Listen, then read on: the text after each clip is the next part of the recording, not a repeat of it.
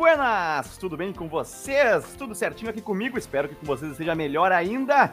Tá no ar mais uma edição remota do Mini Arco. Nós não podemos estar nos estúdios da ETEC Padre Landel de Moura, mas cada um da sua casa, eu aqui da minha casinha, o Antônio Pereira da sua casa, o André Neves, que está de volta, saiu do litoral, voltou para a capital, também está na sua casa e nós iremos conversar muito, iremos debater vários assuntos relacionados ao futebol em âmbito nacional e âmbito internacional e é óbvio, no âmbito Grenal. Então, fique com a gente, fique aí plugado nessa edição do Mini Arco, a segunda edição via remota. O Mini Arco voltou, o Mini Arco voltou, isso aí sim, senhor. Antônio Pereira, nós estamos falando agora de manhã.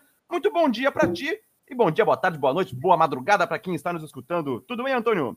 Fala, Léo, como é que tá? Tudo bem? Bom dia, André. Bom dia, boa tarde, boa noite, boa madrugada a quem está nos ouvindo aqui no YouTube. É um prazer, mais uma vez, aqui para trocar uma bola no mini arco. Dale, dale, dale, dale. André, muito bom dia para ti, André. Bom dia, Léo. Bom dia, Antônio. Bom dia, boa tarde, boa noite, boa madrugada também para quem nos escuta. Aí você vai virar. Vamos falar sempre, né? Exatamente, exatamente. Aí, gurizada, então, e nós estamos falando aqui em nome da ETEC Padre Landel de Moura. Vá você também para a ETEC Padre Landel de Moura, onde você tem formação e profissionalização de qualidade com DRT. Ligue sempre para o curso técnico de rádio e TV da ETEC Padre Landel de Moura, para o número 3907-4612. 3907-4612. Já já a ETEC vai voltar, hein? Padre Landel de Moura vai voltar com as aulas presenciais dentro de alguns dias, dentro de alguns períodos, e elas que estavam com as aulas remotas, cumprindo todas as normas que o Estado impôs. E agora o Estado está flexibilizando um pouco mais, portanto a ETEC vai seguindo, a ETEC Padrando de Moura vai seguindo essas orientações. Manda um abraço pro Celso, hein? Bar Imperial. Ô, Bar Imperial! A gente está voltando daqui a pouco, viu? Estamos voltando daqui a pouco para comer aquele buffet maravilhoso de vocês. Bar Imperial, que é um bar para reunir os amigos e degustar as delícias brasileiras, possui três áreas com varanda coberta e descoberta. Promoção de shopping das quatro da tarde até as nove da noite. Eu já tô me imaginando voltando lá no Imperial, o jogo passando no Premier da dupla Grenal e eu sentado lá tomando um chopp de qualidade do Bar Imperial lá na Rua Santana 375. Deem uma força para eles também no Instagram, imperialpoa. Deixe seu comentário lá também, o seu elogio. Fale que você chegou lá por intermédio da Rádio Web Educadora, por intermédio do Miniarco, do Caixa Preta, da ETEC Padrão de Moura, seja lá o que for. Revista Gol, a revista do José Avelino Neto, que agora na semana passada ou semana retrasada, para quem estiver nos ouvindo aí, atemporalmente, a revista Gol estava de aniversário. 30 anos a revista Gol. Mandar um abraço então a José Avelino Neto. A revista de todos os esportes é a revista Gol. Antônio, e o Bar do Chico, Antônio? Tu que é um cara que tem muita propriedade para falar do Bar do Chico, que é aquela coisa deixa, gostosa. Deixa eu te dizer um negócio, assim, ó, ontem eu passei ali pelo Bar do Chico e tive um contraste da nossa nova realidade, né? Porque agora o decreto abriu o restaurante, mas tu não pode servir o buffet livre. Né? Tu tem que o funcionário do estabelecimento tem que servir um prato. Então eles eles modificaram toda a estrutura ali. Eu acho que foi o quê? É, sábado, sábado passado, me deu uma vontade de comer aquele da casa, sabe? Aquele com batatinha frita e tal. Delícia. Só que a Dani inventou de começar a dieta em pleno final de semana. Ah, ô, Dani, ô, Dani. É. Não, né, Dani? E adivinha pelo que, que o meu X da casa foi trocado? Por estrogonofe de berinjela. ah, tá bom também. Não tá tão bom, mas tá bom também. Mas é. o Chico é maravilhoso, tô morrendo de saudade. Dali, Chico. O bar do Chico, que está há mais de 40 anos no mercado ele é mais velho do que eu e que o André aqui na mesa, hein? E eu também, pô. Ah, é, o Antônio também. O melhor, bar das... o melhor bar da Zona Norte de Porto Alegre fica na rua Doutor Ari Ramos de Lima, número 37, no bairro Vila Ipiranga. E agora eu tô aqui na minha internet de casa, mas eu tô sentindo uma falta, uma saudade daquela internet que a gente usa lá na arena, hein, Antônio e André?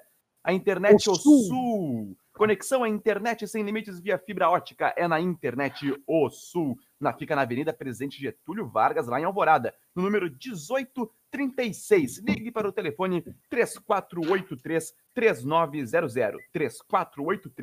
3483-3900. Fala com a equipe do Marino, Internet O Sul, a melhor conexão de internet da grande Porto Alegre. Buenas, esses são os nossos parceiros tão queridos, tão amados. E agora a gente vai começar a nossa conversa aqui nesta edição do Mini arco. Eu quero começar a falar de futebol, bola rolando num gramado verde, gramado bem jogado, futebol bem jogado, campeonato alemão que está de volta. E, e, tem curiosidades em cima do campeonato alemão que voltou, até teve tem alguns jogos, já, tá, já passaram três rodadas já do campeonato alemão, e com jogos bastante interessantes e, do Bayern de Munique, do Borussia Dortmund. E Antônio, é uma, uma realidade que está acontecendo lá pra, nas terras bávaras, lá em Deutschland, que é o seguinte: os times que estão jogando fora de casa estão ganhando muito mais do que os times que estão jogando em casa. É, curioso, qual né? é o sentido disso? Porque, pô, não tem torcida. Tá, tudo bem, mas então é a equiparidade de forças que se observaria. Mas nós estamos vendo geralmente o time de fora ganhando do time de casa. Quantas rodadas já foi do campeonato alemão dessa retomada aí? A partir do momento que o programa. Foram 27. 27, 27. Não, mas agora, agora, pós-pandemia, retomada do campeonato, quantas rodadas ah, foram? Foram três. Dá para se dizer três. Três rodadas. Isso. E esse padrão segue. Porque assim, não, certamente não tem nada a ver com a torcida. Né? Até a gente pode falar mais para frente, mas teve até uma simulação de torcida com com alto-falantes e tal. Torcida eu acho que é mais uma, uma peculiaridade que está acontecendo lá do que algum sintoma de. Porque o que, que, envolve isso, né? É, que quem está ganhando também, a maioria é o time que tem mais qualidade, porque não recebe é. pressão fora. Então, é muito bom para apostar nesse momento. horror, né? Já, deixa eu começar a falar disso. Mas uma, uma coisa interessante que aconteceu no jogo mais 0-5 e Red Bull Leipzig. O, o Leipzig é o time de mais qualidade. O Leipzig, inclusive, está nas quartas de final da Champions League, eliminou o Tottenham. Tá? Uhum. Que legal. E o Leipzig vencendo a equipe do mais 05 por 4 a 0 tá? Fora de casa. E a torcida do mais obviamente uma torcida fake, estava nos altos falantes do estádio, cantando a plenos pulmões, não parava de cantar. O jogo, o Leipzig empilhando gol e a torcida não parava de cantar. Tá, mas a deixa, torcida deixa... mais fanática do mundo é a do mais 05. Tá, mas isso aí eles recuperaram o áudio da torcida, né? Por favor. Sim, não tinha ninguém. Aí, mas aí saía gol do Leipzig e continuava a torcida lá cantando. Ah, já, já. Como se tivesse, como se fosse muito fanática. Acho que tinha que ter uma interação do carinha do som lá. Pô, aí chute para fora. Oh, porque não, é, é sempre a mesma coisa. A um jogador, mais ou menos, o Wendel pega na bola e a torcida já fica. Uh, vamos falar né? do Wendel, hein? Nós vamos falar do Wendel nesse programa. Fiquem com Vocês sabem que. Desculpa, Léo. É, eu olhei alguns jogos do campeonato alemão e me chamou a atenção quanto que, mesmo com a parada, se manteve a alta performance, né? Dos jogadores correndo e competindo em alto nível. Sim, e até um facilitador também as substituições, né? Que aumentaram em duas as substituições, de três para cinco. Mas tem jogadores que tu percebe, assim, o Diaby, por exemplo, do Bayern Leverkusen, que o, o Leverkusen ele joga muito em cima do Diaby em jogadas de contra-ataque, porque ele é muito veloz, ele é muito rápido. Lançamentos para ele, ele geralmente consegue alcançar a bola e ele continua da mesma forma. É uhum. impressionante. Um que agora que eu percebi no campeonato alemão que mudou o estilo de jogo, talvez estava lesionado, né? O Sancho tá até acima do peso. Sancho, tá, ele tava o banco de reserva. Isso. Tá. Mas tá acima do peso, Sancho. O gordinho. É, o, o Borussia Dortmund, ele Pode. tem uma série de bons jogadores, porque é um time que se renova, né? Eu não vou me lembrar que é o certo qual foi a temporada, mas que tinha lá Hummels, uh, Götze... 2013. 2013. É, aí teve um desmanche, o Lewandowski também. Eu acho que eles chegaram na semifinal, se eu não estou enganado, com final. o Real Madrid. Final. Foi final, final. Final contra o Bayern. Isso. Tá, mas eles enfrentaram o Real Madrid, então foi no ano seguinte? Ganharam de 4x1 do Real Madrid. Foi Isso. nesse ano mesmo, foi nesse ano. Quatro gols do Lewandowski. Isso. Que é ali que eu, eu comecei a me encantar, porque tem uma, uma, uma atmosfera muito bacana no estádio do, do, Borussia, do Borussia, que é a torcida, né? Agora não, não tá tendo torcida, mas que eles fazem uma festa, é, é um alçapão, um verdadeiro alçapão, assim. E aí o time se desmancha, passa uhum. por uma dificuldade grande ali de, de, retomada, e agora o time tá, tá, repatriando alguns jogadores, o Rummels voltou, o Götze voltou, embora não esteja jogando nada. E só o que Götze tem termina o contrato e não vai renovar. Por quê? Porque parece que o futebol sumiu, né? O, sumiu. Mas o Götze tinha até se aposentado, não tinha? Uma, um tempo atrás, que ele tinha um problema forte no coração, passou por cirurgia, aí ele voltou. Ele tá é. no banco lá do Borussia. É, mas assim, Haaland Agora tem um cara lá que o Sancho, que é muito bom também, mas tem um cara que eu, eu não sei o futuro, né? Isso é muito imprevisível. Tem muito cara que desponta como craque assim e depois some, que é o Reina. O Reina, eu acho que ele tem 17 Reina. anos. 17. É americano. Cara, e o cara joga muita bola. É. é o, é o, o, time do Borussia é muito querido também porque ele é, digamos que, uma resistência ao Bayern de Munique, né? Que é o time que mais consegue combater é, com uma grande potência, com o maior time lá da Alemanha, que é o Bayern. Inclusive, até tem muitos torcedores no Brasil que são do Borussia Dortmund. Um abraço à Virgínia Fernandes, que deve estar nos escutando aí também, deve estar nos ouvindo, que é uma grande torcedora do Borussia Dortmund. E realmente, como tu falou, Antônio, agora tem o Sancho, o Sancho que está acima do peso, como o André falou, mas o Sancho ele é constantemente alvo de times ingleses, porque na Inglaterra tem aquela cláusula de inscrições dos jogadores onde tem que ter o mínimo de jogadores jogando na Inglaterra. E o Sancho é um jogador muito Isso. jovem, tem 20 anos, se não me engano, inglês, e está sempre sendo alvo dos times lá da Terra da Rainha mas ele tem ficado, tem fincado o pé lá no Borussia Dortmund. Tem o Julian Brandt também, que é, nem é titular de verdade, agora ele voltou como titular, porque como o André nos trouxe, o Sancho está no banco por conta do sobrepeso, mas o Brandt também joga muita bola, é reserva. Aí tem os dois alas, o Hakimi, que é, pertence ao Real Madrid, mas está jogando emprestado Isso. no Borussia, e o Guerreiro na esquerda, e os dois jogadores oh, Rafael, na área. Rafael Guerreiro está tá sendo o artilheiro do Borussia Dortmund nessa volta da Bundesliga. Sim, tem feito gol todos os jogos. Uhum espetacular. O Borussia é um time muito legal, é um time muito querido. É difícil de alguém não gostar do Borussia Dortmund. É. O Tinga jogou no Borussia também. Então, um forte abraço à torcida aurinegra lá da Borussia. Então, portanto, eh, achei bem interessante esse negócio do campeonato alemão. Outros campeonatos também estão às vias de voltar, como nós falamos no nosso primeiro episódio da volta do mini arco de modo remoto, que são o campeonato português, o campeonato espanhol, a La Liga já estará apta a voltar a partir do dia 8 de junho, provavelmente vai voltar a partir do dia 12. A partir do dia 12 de junho teremos La Liga novamente, mais uma vez, nas nossas telinhas. E agora está até interessante de acompanhar, porque a Fox Sports e a ESPN, que são canais do grupo Disney, estão dividindo as transmissões, né? E até eles se citam durante os jogos, elogiando, não sei o quê, falando do grupo Disney. Teve uma fusão, vai ter uma fusão aí entre a Fox e a ESPN. Legal. Né? Buenas. Né? Dei uma golada aqui na minha água. Então vamos pular esse assunto então no Campeonato Alemão e vamos falar também de um outro assunto que nós tratamos no mini arco anterior, que é a possível e cada vez mais imediata ida de Everton Cebolinha para o Napoli. O tempo vai, passa, os dias passam e novidades vão chegando e cada vez mais estão é, determinando que o Everton vai sim para o Napoli por um preço um pouco maior até do que estava se ventilando, algumas cifras, alguns milhões um pouco a mais, na casa dos 160 milhões, de 160 a 170 milhões de reais, e o Cebolinha pode estar embarcando para o Napoli, André. Isso mesmo. Alguns jornais da Itália agora já estão admitindo que o Napoli gostaria de pagar 27 milhões de euros para o Grêmio. Antes a proposta inicial era 25. O Grêmio pediu 30, mas acredito que o 27 é o meio termo entre 25 e 30 milhões, esse negócio acaba saindo. Sim. Eu, eu até estava conversando esses tempos aí com um amigo meu, eu queria até trazer isso aí para uma conversa nossa aqui no Mini Arco, que é o quanto que a qualidade, por exemplo, o Everton está indo para o Napoli, tá? O Everton é um jogador acima, bem, bastante acima da média no nosso futebol brasileiro, tá? Eu até quase que me arrisco a dizer que de qualidade técnica ele poderia ser até o melhor. Talvez não no melhor momento, temos um Bruno Henrique voando, um Gabigol mais ainda, mas o Everton tá ali nessa fileira dos três, tá na primeira estante, na primeira prateleira. E o Everton tá indo pro Napoli. O Napoli é um time que tá no segundo ou terceiro escalão da Europa. Por mais que esteja defrontando a Juventus lá no Campeonato Italiano nos últimos anos, esse ano até não tá indo muito bem. Mas o Napoli tá sempre, tá sempre ali, mas é sempre um, é um time que tem uns, pouquíssimos campeonatos nacionais. Coisa, onde, eu quero, onde é que eu quero chegar? A nossa principal joia, talvez, ou uma das nossas principais joias, tá indo para esse mercado, tá indo para o Napoli.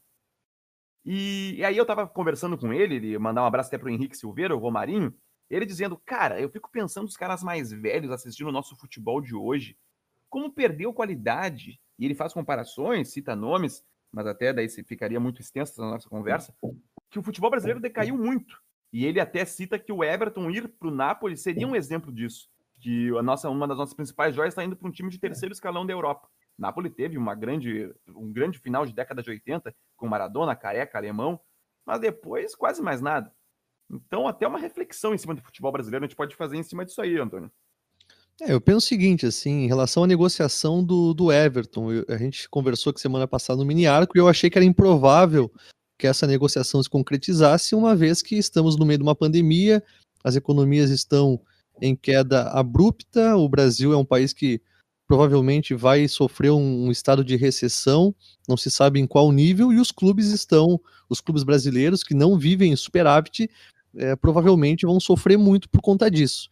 Eu fiquei muito impressionado, sendo a Itália um dos países mais afetados no coronavírus, vindo do Napoli uma proposta tão alta, porque embora não seja o valor de mercado é, do, do Everton, aquilo que o Grêmio esperava num momento de pré-pandemia, ainda assim é um valor muito alto. Se se Sim. concretizar essa oferta, eu acho que o Grêmio tem que fechar nos 25, 27, porque vai salvar, vai dar um grande alívio ali na, na, na questão é, financeira e bancária. Agora, em relação à queda de qualidade, eu acho que a gente pode se ater um detalhe muito muito latente. Desde 2007, desde 2007, o Brasil não ganha o prêmio de melhor do mundo. Em 2007 foi o Kaká, Sim. que já não era aquele primor tecnicamente. Foi um cara que fez um ano maravilhoso, liderou o Milan, mas se você for comparar o Kaká com o Ronaldinho Gaúcho, o Romário, o Rivaldo, o Ronaldo, uhum. eu acho que ele tá, se não um, dois níveis abaixo.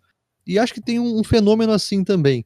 É, o futebol ele, ele se intensificou muito na parte tática né, e física. E o Brasil sempre foi um país, um celeiro de atletas técnicos. Né? A gente pode pegar na história uh, Falcão, a gente falava no, uh, no, no, nosso último programa aqui do grande volante, talvez um dos maiores volantes que o Brasil já, já gerou, né? e hoje a gente está retomando isso, porque por muito tempo o, Bra o Brasil pensava naquele primeiro volante é, destruidor de jogada, Sim, um Edinho da vida, né? um Cocito. Então acho que o Brasil está retomando aos poucos essa ideia de protagonismo, mas claro, não é de uma geração para cá, não é de um ano para outro. O Brasil continua fazendo bons jogadores, mas o futebol também se globalizou muito. Hoje o Napoli, embora não seja um grande da Europa, ele está participando de Liga dos Campeões, ele está chegando ali na fase de mata-mata, então não deixa de ser um grande celeiro. Além do que o Everton já está com 24 anos, né? Que não é a idade que os europeus gostam de pegar o jogador, até pela possibilidade de revender cada vez mais eles pegam os jogadores de 17 anos. O vídeo Real Madrid contratando os jogadores do Flamengo, o Vinícius Júnior e o Reinier, com 17 anos ambos, e o Real Madrid já ofereceu uma bala para levar eles para lá, e eles acabam não atuando no futebol nacional, e o que cai também a qualidade do nosso futebol tupiniquim, o futebol jogado aqui no Brasil realmente. Né, André? Não sei o que isso você mesmo. sobre isso. É, o Agora, nesse ano e no ano passado, jogadores muito jovens com potencial saíram. Tu citou o exemplo do Renier, do Vinícius Júnior, eu cito também o Rodrigo, uhum. que foi para o Real Madrid, o Gabriel Martinelli também, que trocou direto o Ituano, que é um time que não tem nem série no futebol brasileiro, um time de interior de São Paulo, foi jogar direto no Arsenal, não passou pro, pelos grandes aqui do Brasil. Sim. Talvez isso é a explicação talvez seja a explicação porque o futebol jogado no Brasil não seja melhor. Já foi melhor, mas agora o, os jogadores brasileiros, mesmo atuando na Itália, na Europa, na Inglaterra, eles não eles não têm a mesma qualidade que os jogadores brasileiros de décadas passadas, até cito do, a seleção de 2006, 2002, 94 e, e aí por aí vai. Uhum. É, tem, tem, tem isso, é, é, bem verdade, é bem verdade, é uma discussão bem legal de se ter. Portanto, o Everton provavelmente irá jogar na equipe do Napoli, nada concretizado, nada acertado ainda, mas é a tendência do momento. Buenas, daqui a pouquinho nós vamos falar de Inter também, nós vamos falar sobre renovações de contratos e conversar bastante sobre um jogador em específico, tá bueno? É, que é o seguinte, mas antes a gente vai falar do Cruzeiro, o Cruzeiro que está numa pindaíba desgranida lá é, em Minas Gerais, na iminência de jogar a segunda divisão, já perdeu seis pontos por falta de pagamento de um determinado jogador. E agora está na ameaça de perder mais seis pontos se não pagar o William Bigode. E também, e também até uma, uma, uma certa ameaça de poder cair para a Série C, né, André? Se ele não pagar o Denilson, é isso?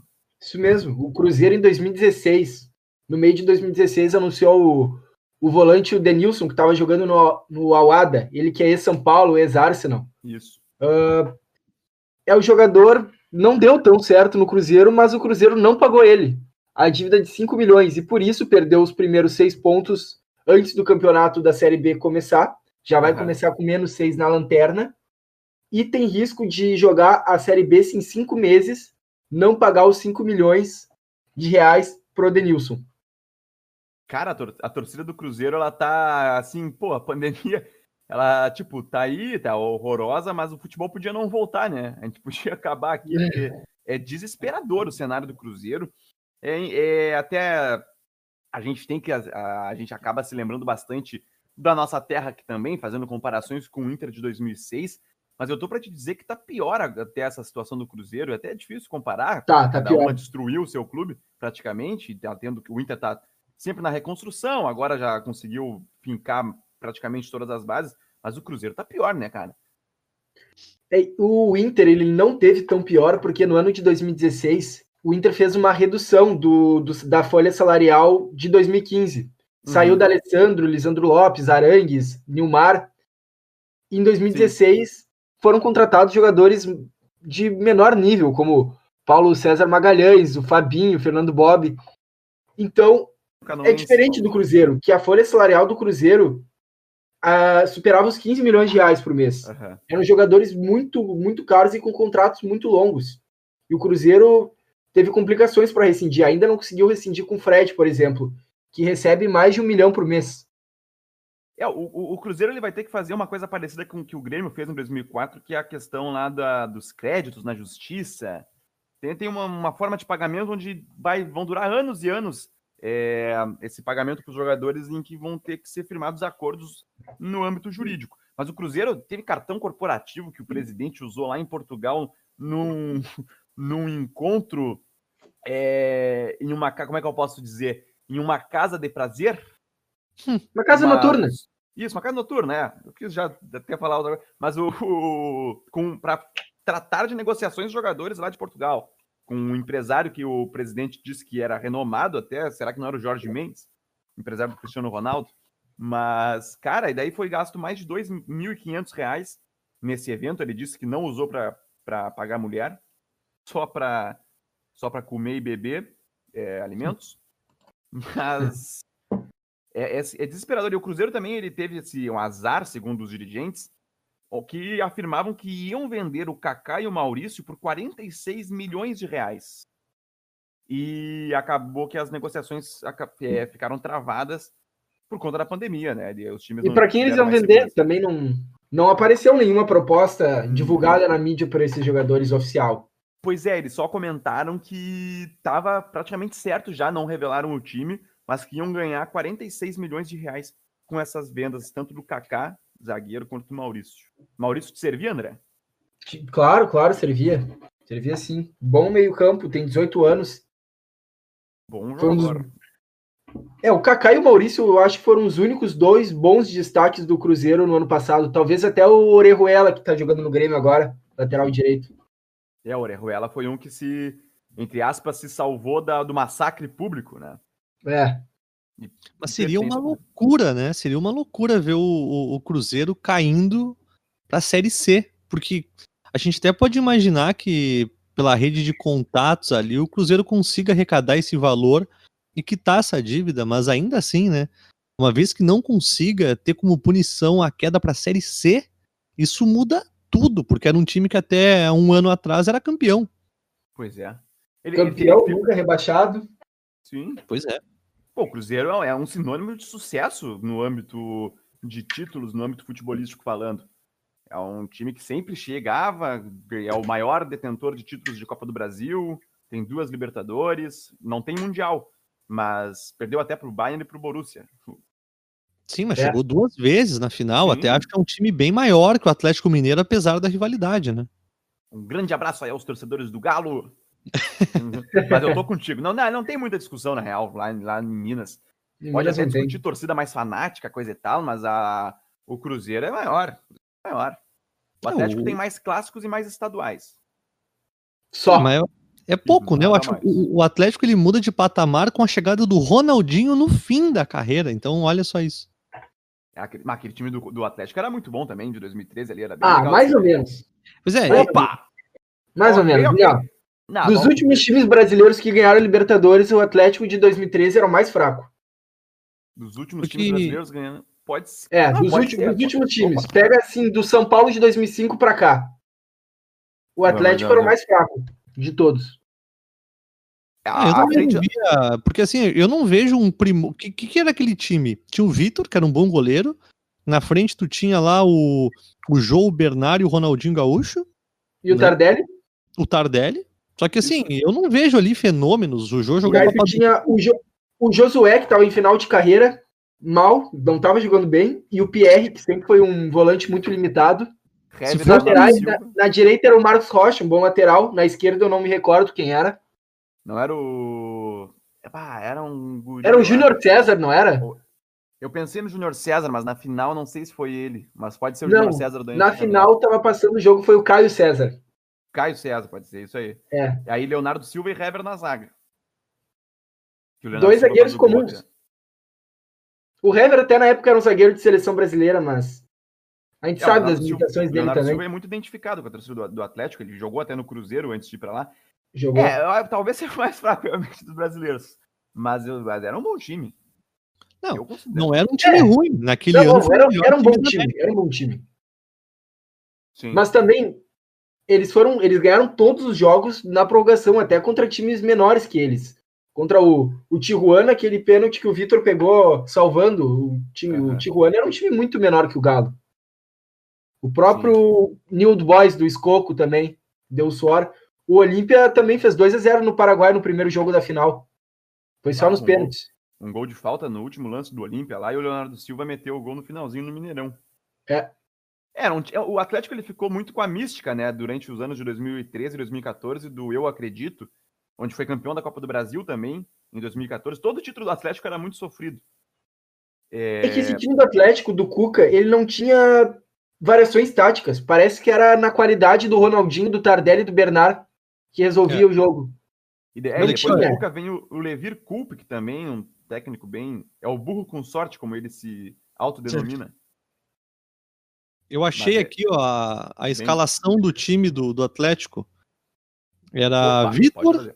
Michel, Hever, Leonardo Silva e Júnior César. Esse é o time da final, tá? Tá. Ah, Pierre, Josué, Diego Tardelli, Bernard, Ronaldinho Gaúcho e Jô. Aí entraram no jogo o Guilherme, aquele Guilherme que apareceu muito bem no Cruzeiro no começo de carreira e depois nunca mais encontrou futebol. O Rosinei e o Alexandro Interminável. Alexandre. Rosinei, Rosinei era aquele meio campo do Inter. Isso, jogou no Corinthians. Lá. É, era um time não era muito forte, não. É, pensando bem mesmo, eu fui convencido, acho que em cinco minutos aí, que o Atlético não, não tinha o time Mas os laterais não eram os titulares. O Marcos Rocha ele jogou naquela, naquela temporada. Isso, eram, eram laterais reservas. Até acho que o Caio César tinha ganho aquela posição ali do, do, do Júnior César. Sim, e essa sim. Libertadores, eu, eu até apostava que o Grêmio ia ser campeão em 2013, que o Grêmio tinha até um caminho, ficou ali no, no chaveamento, a partir das oitavas de final, era um caminho relativamente fácil do que o Grêmio tinha que o Grêmio ia pegar. Eu lembro disso. o, E o- o Grêmio o do Grêmio Lucha, que contratou um monte de jogador. Isso, o Grêmio contra Cris, André Santos, Vargas, Vargas. O ataque do Grêmio tinha na- no banco de reservas Kleber Gladiador, o Wellington, William José, aí era Zé Roberto e Elano, Fernando Souza, tinha o Parazinho na direita, o Dida no gol. E acabou que quem foi eliminado na Casa Mata foi o Roger Machado, que o Luxemburgo foi suspenso, não sei quantos jogos, numa confusão contra o Achipato. Ah, é. no jogo da fase de grupos, lembram? Quebra-pau absurdo, né? Isso, e o Luxemburgo cai no chão, dá um, um ofurô, um horror. E ele foi suspenso e o Roger treina o Grêmio. Até na eliminação pro Santa Fé. Era o Medina, o atacante do Santa Isso. Fé, que fez o gol contra o Grêmio, né? Isso, que, ia dizer, que disse numa entrevista no jornal, "No- eu vou comer o Grêmio. e fez o gol. Era um time muito forte. Pensa bem. Vargas, Zé Roberto, Elano ainda estava jogando um bom futebol. Olha o banco, né? O, claro que o Kleber não é um. A melhor, a melhor troca na história do Grêmio foi trocar o Miralles pelo Elano no, com o Santos. Eu nunca entendi por que o Santos fez isso. O Santos é uma mãe, né? O Santos ele, ele contratou o Damião também por 42 milhões de reais. Mas o Santos se deu bem na troca com o Inter, que ganhou o Sacha e deu o Zeca. É. É, na, troca na, ele fez muito bem. ele se deu bem, mas na época, quando aconteceu, a gente até falava também a mesma coisa, né? Que o Zeca, É, pô, é. baita, baita troca que o Inter fez. E acabou que o Zeca encontrou a igrejinha ali, ó, o Oktoberfest, não, não foi muito legal. Pois é, porque eu acho que num primeiro momento, se tu fosse ver o histórico do que o Sacha já tinha rendido e que o Zeca tinha rendido, valia muito mais a aposta no Zeca. Eu, ao menos, todas as minhas fichas É, iam. E agora o Zeca no Bahia, ele, ele somado todos os jogos dele antes da pandemia, que foram dois jogos, não tem 45 minutos. Jogou um tempo ainda. Meu Pô, Deus. E era um baita talento, né, Ardelino cara? no Paraíba. O Nino Paraíba é, é bom de escalar ele no Cartola. Ele sempre mete uns, uns pontinhos bons ali pra ti. Hum, Tá bueno? E, aí, conti- e agora indo pra, pra esfera ali do, In- do Inter. Mas antes eu queria só falar, antes de falar do Inter, tá? A gente já entra no Inter. Mas eu queria falar sobre a volta lá no futebol carioca, Antônio. Com relação ao Flamengo e o Vasco estarem querendo voltar. Fluminense e Botafogo sendo contra. O presidente do Fluminense hoje deu uma entrevista, ontem de noite, na verdade. O presidente Mário Bittencourt, que foi o advogado que salvou o Fluminense da queda em 2013, da queda para a segunda divisão. É, ele é hoje é o presidente do Fluminense e ele disse: o Campeonato Carioca tem que acabar sem um campeão. Nós temos que acabar o Campeonato Carioca, não tem como voltar. E tu acompanhou bastante também esse assunto aí, Antônio, se quiser trazer pra gente. É, tu sabe que ontem, na verdade, a gente não, não, não tem como fugir disso. Falar de futebol é falar de pandemia. Falamos do campeonato Claro. alemão e falamos do fato de estar sem torcida. A Sim. pandemia assola todos os assuntos porque estamos vivendo isso enquanto, enquanto coletivo, né, enquanto sociedade. Eh, mas está tendo um movimento, teve um movimento das lideranças dos clubes no Rio de Janeiro para a retomada do Campeonato Carioca. Fluminense e Botafogo não querem jogar, não querem dar a continuidade, enquanto o Flamengo, Vasco e demais times são a favor da continuidade, até pela questão financeira, direito de Sim. imagem e afins. Eh, o Mário Bittencourt, é Mário Bittencourt, não é Márcio, né? É o Mário Bittencourt, Mário. Mário, É. eu- ele se posicionou ontem porque teve um encontro do presidente do Flamengo com o presidente da República, no que se entende que é um tipo uma pressão, assim, a busca por um apoio para que se force os clubes a jogar. O Botafogo ele não quer jogar, mas também não quer ser punido por não jogar. E ontem, Uhum. assistindo o programa Bem Amigos, da Globo, do Sport TV, a discussão toda passava.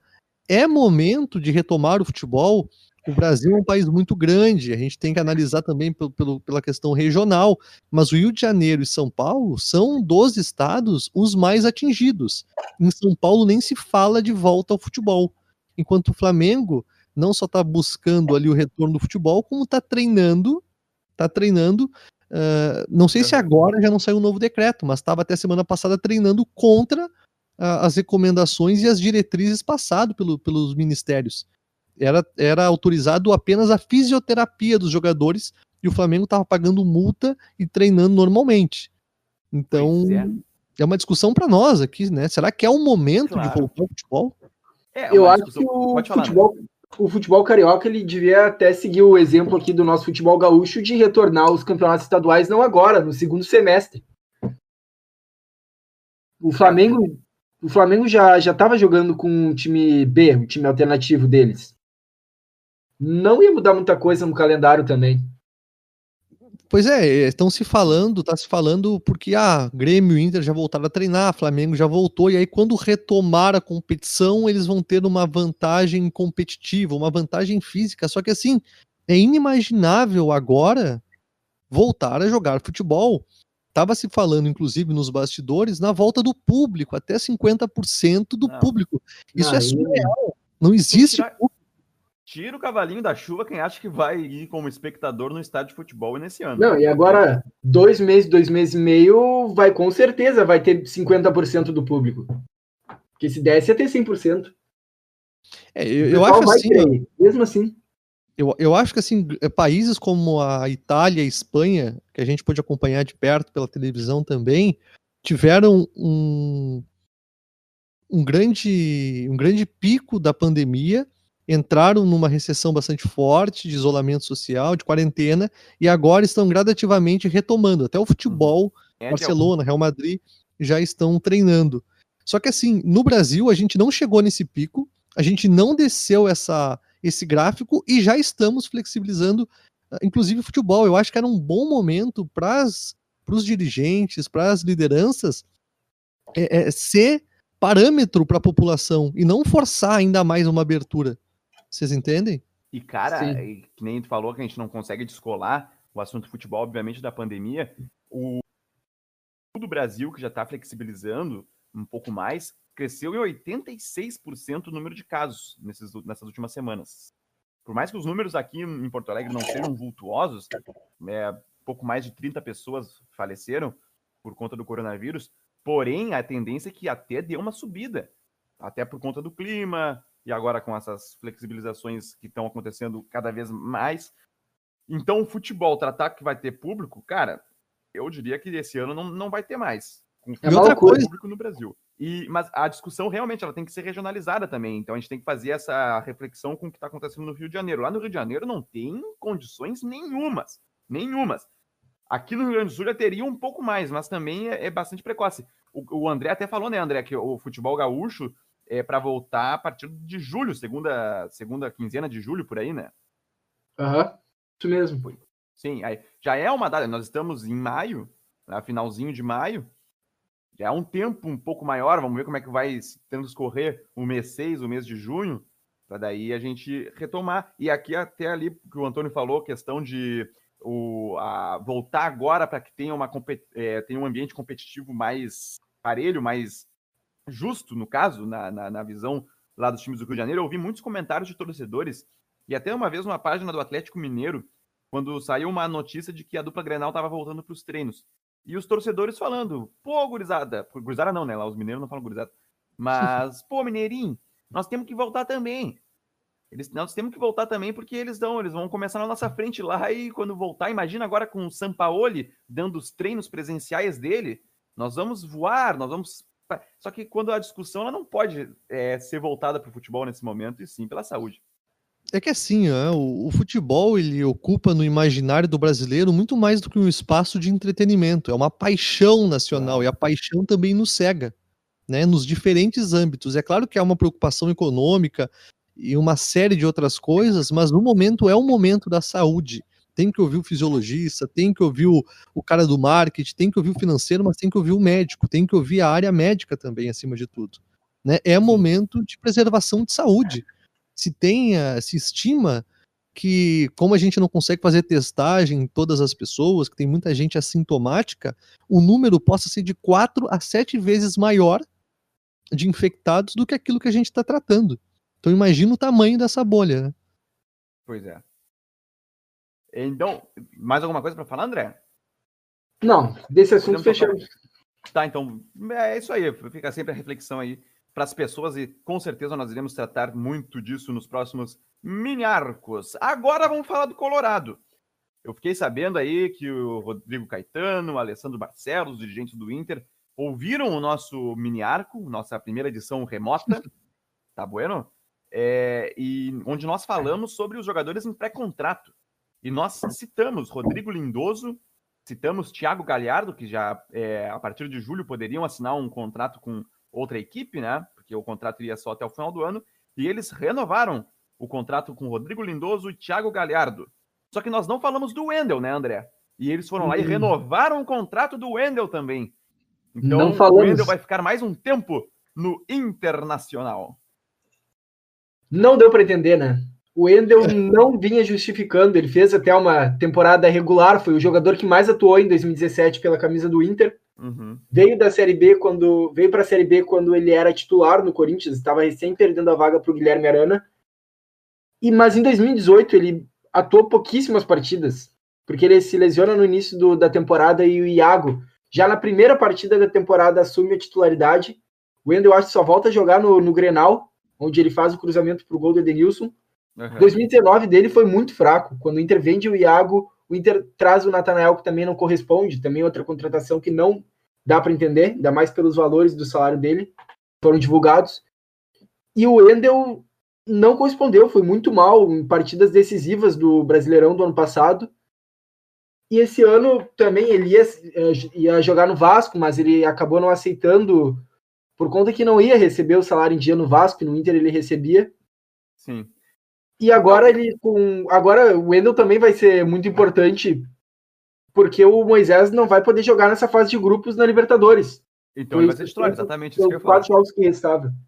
Ah, bom, Mas, André, igual... André, espetacular, cara. Eu até eu me esqueci aqui de falar, eu já devia ter falado isso no início do programa. Só um parênteses, tá? Saiu o julgamento dos jogadores do dupla Grenal, a punição daquele Grenal onde nós transmitimos, nós estivemos na cabine 19 da Arena pela fase de grupos da Libertadores, o 0 a 0 que deu pancadaria. E pegando esse gancho aí que tu falou, André, Paulo Miranda e Moisés fora por quatro jogos, Luciano e Edenilson fora por três partidas, e o resto, entre aspas, Cuesta e Prachedes do lado do Inter e do lado do Grêmio, me ajudem, o. Caio Henrique, Henrique e PP. PP, isso, PP, óbvio, que foi com ele começou, também um jogo. Então, esses quatro jogadores, Cuesta, Prachedes, PP e Caio Henrique, fora é, por uma partida. Suspensão automática normal de qualquer cartão vermelho.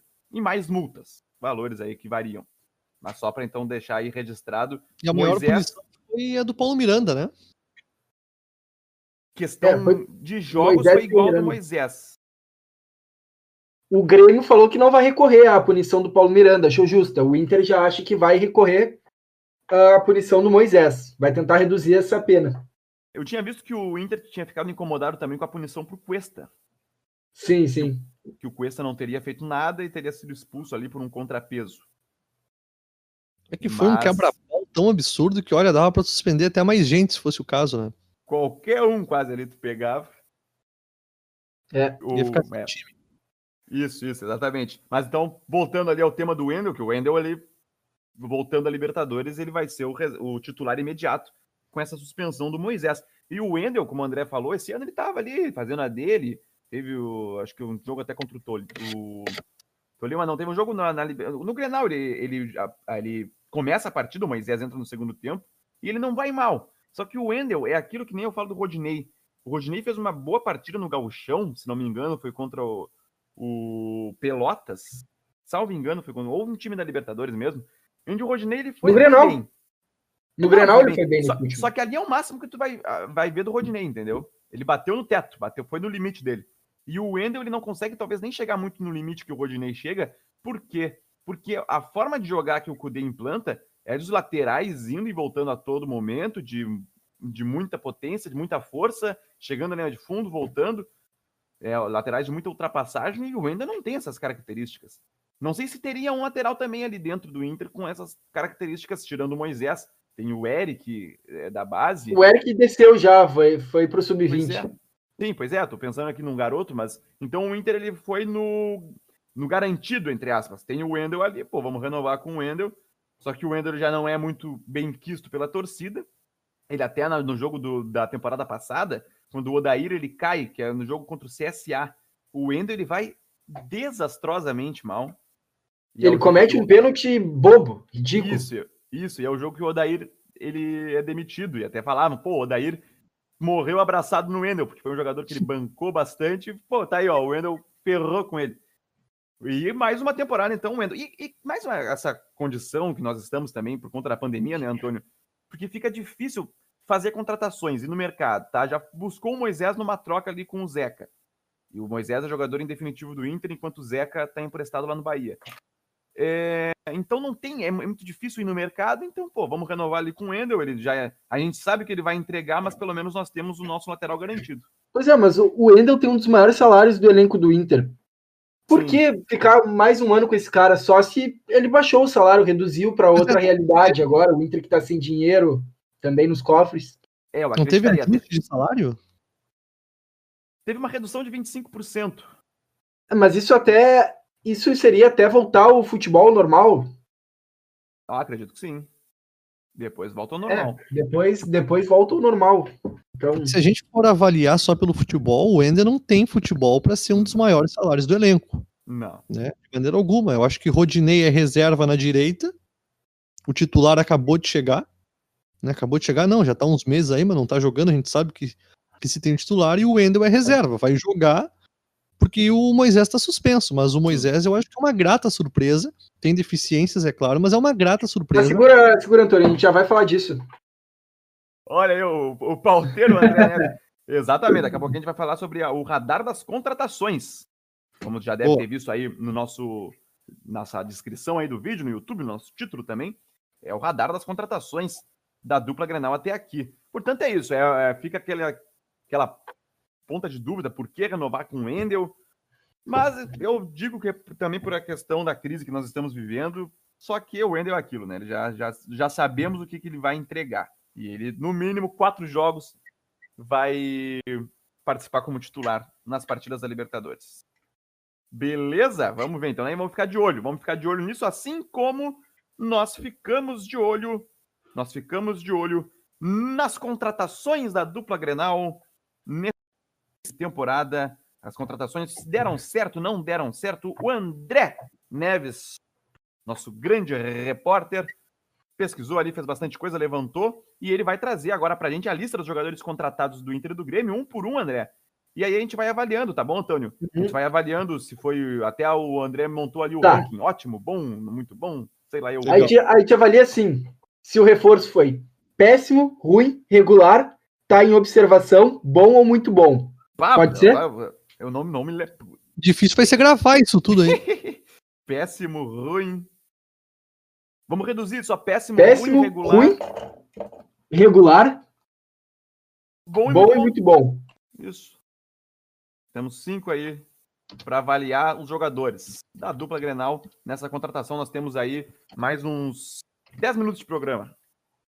Uhum. Posso, posso começar pelo Grêmio? Deve. Vanderlei fez 11 jogos e tomou 8 gols. Ah. É boa. É bom, né? Bom tem. Tem, tem. Tem bom. gol. Regular. Ah, mandei agora no, no nosso chat. Bom, bom. Regular. E eu acredito pensar... sendo regular.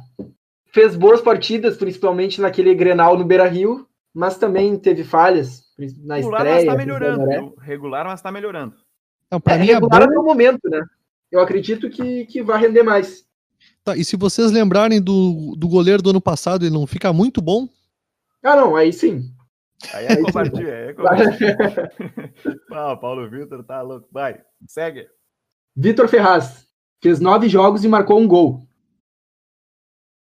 Cara, é que eu, tô, eu só tô, não tô querendo dar o 10 de primeira porque tem mais gente que vai vir depois. Eu vou de bom. Não, talvez eu não dê muito bom para nenhum, mas vai bom. Vitor Ferraz, é bom. muito bom a dupla com o Alisson. Muito bom. Muito bom. Agora o Orejuela fez quatro jogos e nenhum gol. Regular. Ah, o Orejuela, pelo que ele jogou contra o São Luís, eu vou de ruim até agora. Em observação, para mim ele jogou muito, muitos poucos minutos ah, bom, é com a camisa do Grêmio. Agora. É, acho que não dá para um cara que não, não tem nem, eu acho que nem 180 minutos completos com a camisa do Grêmio, eu acho que não dá para avaliar ainda. A mim começou no ruim. Segue. Agora, Caio Henrique. Cinco jogos e zero gols. Caio Henrique. Regular. É o momento regular.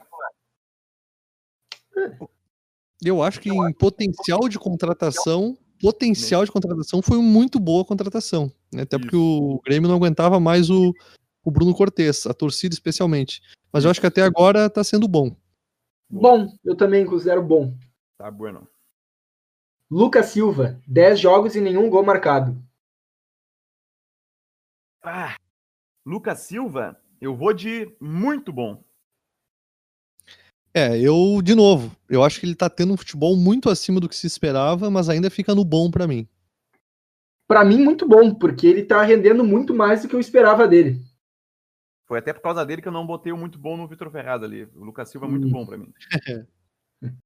Thiago Neves, sete jogos, um gol marcado. Sem querer, né? O gol que ele fez contra o São Luís. Péssimo. Péssimo? Péssimo. Péssimo. É, ainda é muito cedo, né? Vou botar ruim. Ruim. Eu não, eu não, eu esperava um pouco mais do Thiago Neves, mas não muito mais que isso. Eu vou de Nossa. péssimo, porque tá eu pior espera... que o Orejuela. Pra vocês entenderem o porquê do meu péssimo, é que eu esperava nessa altura do campeonato dizer que foi muito bom entende? Ah, e não é. pegou nada, então é péssimo. Eu vou de péssimo também. E para fechar de Grêmio, Diego Souza, oito jogos, cinco Ai. gols marcados. Antônio, Antônio. Ai, meu Deus. Eu preciso me render. Foi boa. Foi boa a contratação. Bom, bom. Não vou dizer muito bom porque eu não consigo, é mais forte que eu. Mas bom, Ah, eu- bom vai. Eu, eu vou de muito bom até aqui. Eu Até também. por Até por conta de um gol em Grenal no Beira-Rio, né? Conta bastante. É, Diego Souza calou minha boca. Eu critiquei muito ele quando o Grêmio contratou ele, um jogador já velho. Ano passado estava acima do peso, parece que agora recuperou. Fez oito jogos e cinco gols, ótimos números, muito bom. Por enquanto, o Diego Souza até aqui.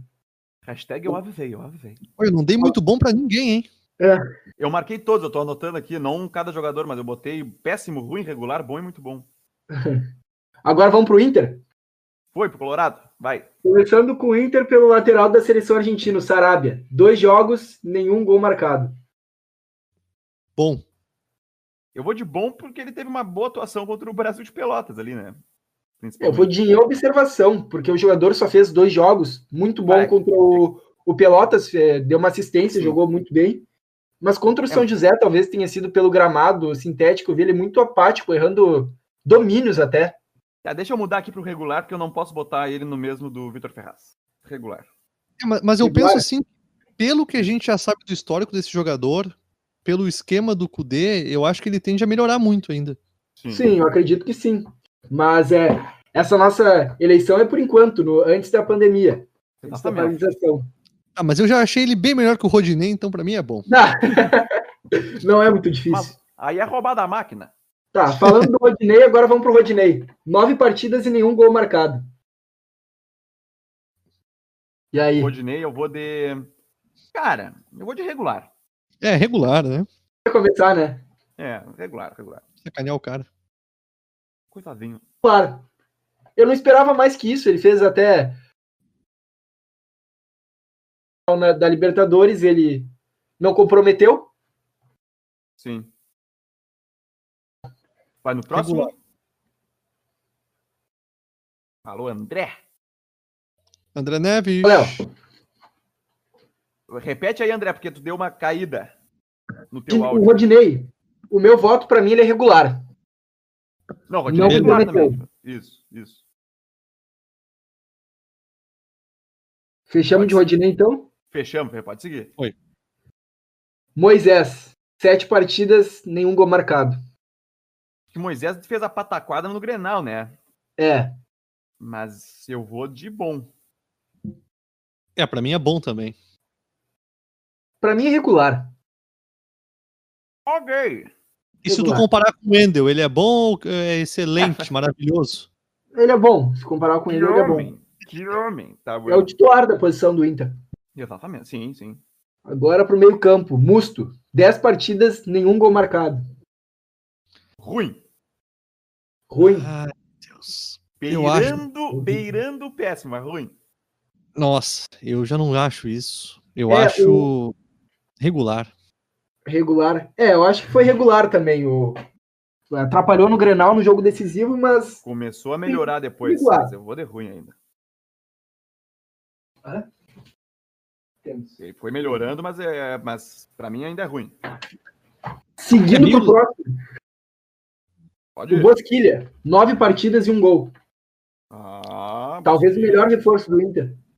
Pra mim ele é é bom, hein? É bom. Bom. É, por É enquanto. quase muito já bom.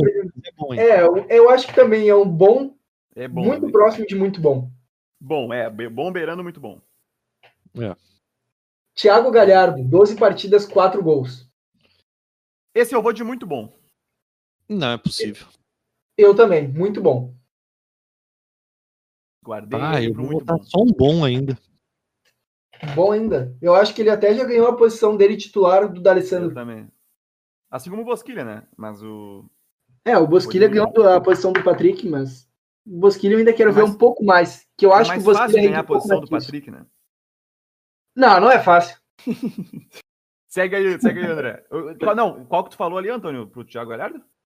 É, eu falei bom. Eu acho que ele surpreendeu, é que nem o Lucas Silva, ele surpreende ainda, né? Mas é que muito Sim. bom pra mim tem que ser muito mais do que isso. Tem que ser assim, ó, uma força. É. Tá bom. Então, pro próximo. Marcos Guilherme. 14 jogos, 3 gols. Bom. Bom, Bom, muito bom. Muito bom, viu, Estou gostando do Marcos Guilherme. Fez gols decisivos. Bonitos gols também. tem jogado bem, feito bem, a, assumiu a posição lá da minha direita. Eu tô para dizer que dos três ali, Thiago Galhardo, Bosquilha e Marcos Guilherme, os três foram boas contratações até aqui. Eu, mas eu botaria o Marcos Guilherme na terceira posição. Na terceira? Isso. Galhardo, Bosquilha e Guilherme. Opa, caiu uma caneta. Eu acho que foi Galhardo, Marcos Guilherme. Não, para mim foi Marcos Guilherme, Galhardo e Bosquilha. Nós estamos vendo bem os dois. Então... Para mim foi Musto, Wendel e Rodinei. Mas o Wendel já estava aqui. É, o Wendel não, mas... Tem mais tá, aí? O... Sim, sim. O último para fechar. Gustavo, tá. Gustavo. Três jogos e nenhum gol. Ah. Essa é difícil, né? Ah, Tô entre ruim e em observação. É, para mim é ruim. Ele, ele é um ruim em observação. É, ele é um ruim em observação, perfeito. Vai, vai ruim também. Ah, não botei nenhum péssimo no Inter. Ruim? É, eu acho que observação, muito pouco tempo ainda de, de jogo para observar. É que a gente já sabe o que ele pode render, né? É que o gol que ele perdeu, se não me engano, foi contra a Católica. Contra a Católica. Cara a cara com o goleiro, ele mostrou o que ele vai fazer no Inter. É, a quantidade de gol que ele perdeu contra o Brasil de Pelotas. Barbaruca. Ruim, é. tão ruim. Fechou então, André? Fechou. Baita, então, o nosso radar das contratações aqui no Mini Arco, fechando aí. Não esqueci de, de ninguém, né? Não, acredito que não. Mas a gente podia coroar o pior, melhor, né? Oi? Podia coroar o melhor e o pior. O pior foi o Thiago Neves. O pior dos dois? Ou... É, o pior dos dois, Thiago Neves. É, eu também acho que eu, foi o único que eu botei péssimo aqui, Thiago Neves, até agora. É. E o melhor? O pior, André? Quem tu acha? Alô? Alô? Estão aí? Estamos aqui. Tá. O pior jogador da pior, pior deles? Pior de todos. Ah, Thiago Neves. Tá bueno, fechou. Unânime. Do Thiago Neves. E o melhor? Ah, ah, difícil. Eu tô é entre o Lucas Silva e o Marcos Guilherme. Eu acho que o Marcos Guilherme. Antônio? Eu acho que o Lucas Silva, hein? Lucas Silva. É. Eu vou seguir é, uma coerência. Eu diria que tiveram. Cada um teve três grandes contratações. O Grêmio, o Vitor Ferraz, o Lucas Silva e o Diego Souza. E o uhum. Inter, o Bosquilho, o Galhardo e o Marcos Guilherme. É, exatamente. Mas eu vou de melhor contratação até aqui, que rendeu mais, eu vou de Lucas Silva. Tá bueno? Boa. Então tá era bom. isso. Então era muito obrigado, valeu, André. Olha, o André vai ser o, é o pauteiro do programa, hein? É. Botando no ar. É, muita responsabilidade. Muita responsabilidade, é muita responsabilidade. Mas vai aumentar o salário, vê por esse lado. Ah, sim. Tá bueno? Então, gurizada, valeu, muito obrigado. Esse mais uma, mais uma edição do Mini Arco de forma remota, nós, cada um da sua casa, nós falamos em nome da ETEC Padre Landel de Moura. Um abraço pro papai Marcelo Bier. Na ETEC Ai. Padre Landel de Moura você tem formação e profissionalização de qualidade com DRT. Venha para o curso técnico de rádio e TV. Ligue 3907 4612. 3907 4612. Bar Imperial, um bar para reunir os amigos e degustar as delícias brasileiras. Promoção de chopp das quatro da tarde até as nove da noite. Quando tudo voltar ao normal, vá lá e delicie-se com esse chopp maravilhoso do Bar Imperial das quatro da tarde até as nove da noite, todos os dias. Rua Santana 375. Siga-os no Instagram, arroba Imperialpoa. Revista Gol, a revista de todos os esportes. Um forte abraço ao José Aveline Neto. Bar do Chico. Está há mais de 40 anos no mercado, o melhor bar da Zona Norte de Porto Alegre. Fica na rua Doutor Ari Ramos de Lima, número 37, no bairro Vila Ipiranga. E também em conexão à internet sem limites via fibra ótica na internet O Sul. Fica em Alvorada, na Avenida Presidente Getúlio Vargas, 1836, a sua sede. Telefone 3483-3900. 3483-3900. Fale sempre com a equipe do Marino. Portanto, um grande abraço para ti, Antônio. Valeu, Léo. Obrigado, André. Valeu a todos. Um prazer sempre. Prazerzaço falar com vocês também, André. Abração. Abraço, Léo. Abraço, Antônio. Tudo é bom? Deixe o seu polegar para cima escreva o seu comentário, dê sugestões, nos critique, nos elogie também, porque nós adoramos elogios às vezes. E continue acompanhando o nosso mini arco de forma remota, mais uma vez aí sendo publicado no nosso canal no YouTube. Um forte abraço a todos, até a próxima, tchau!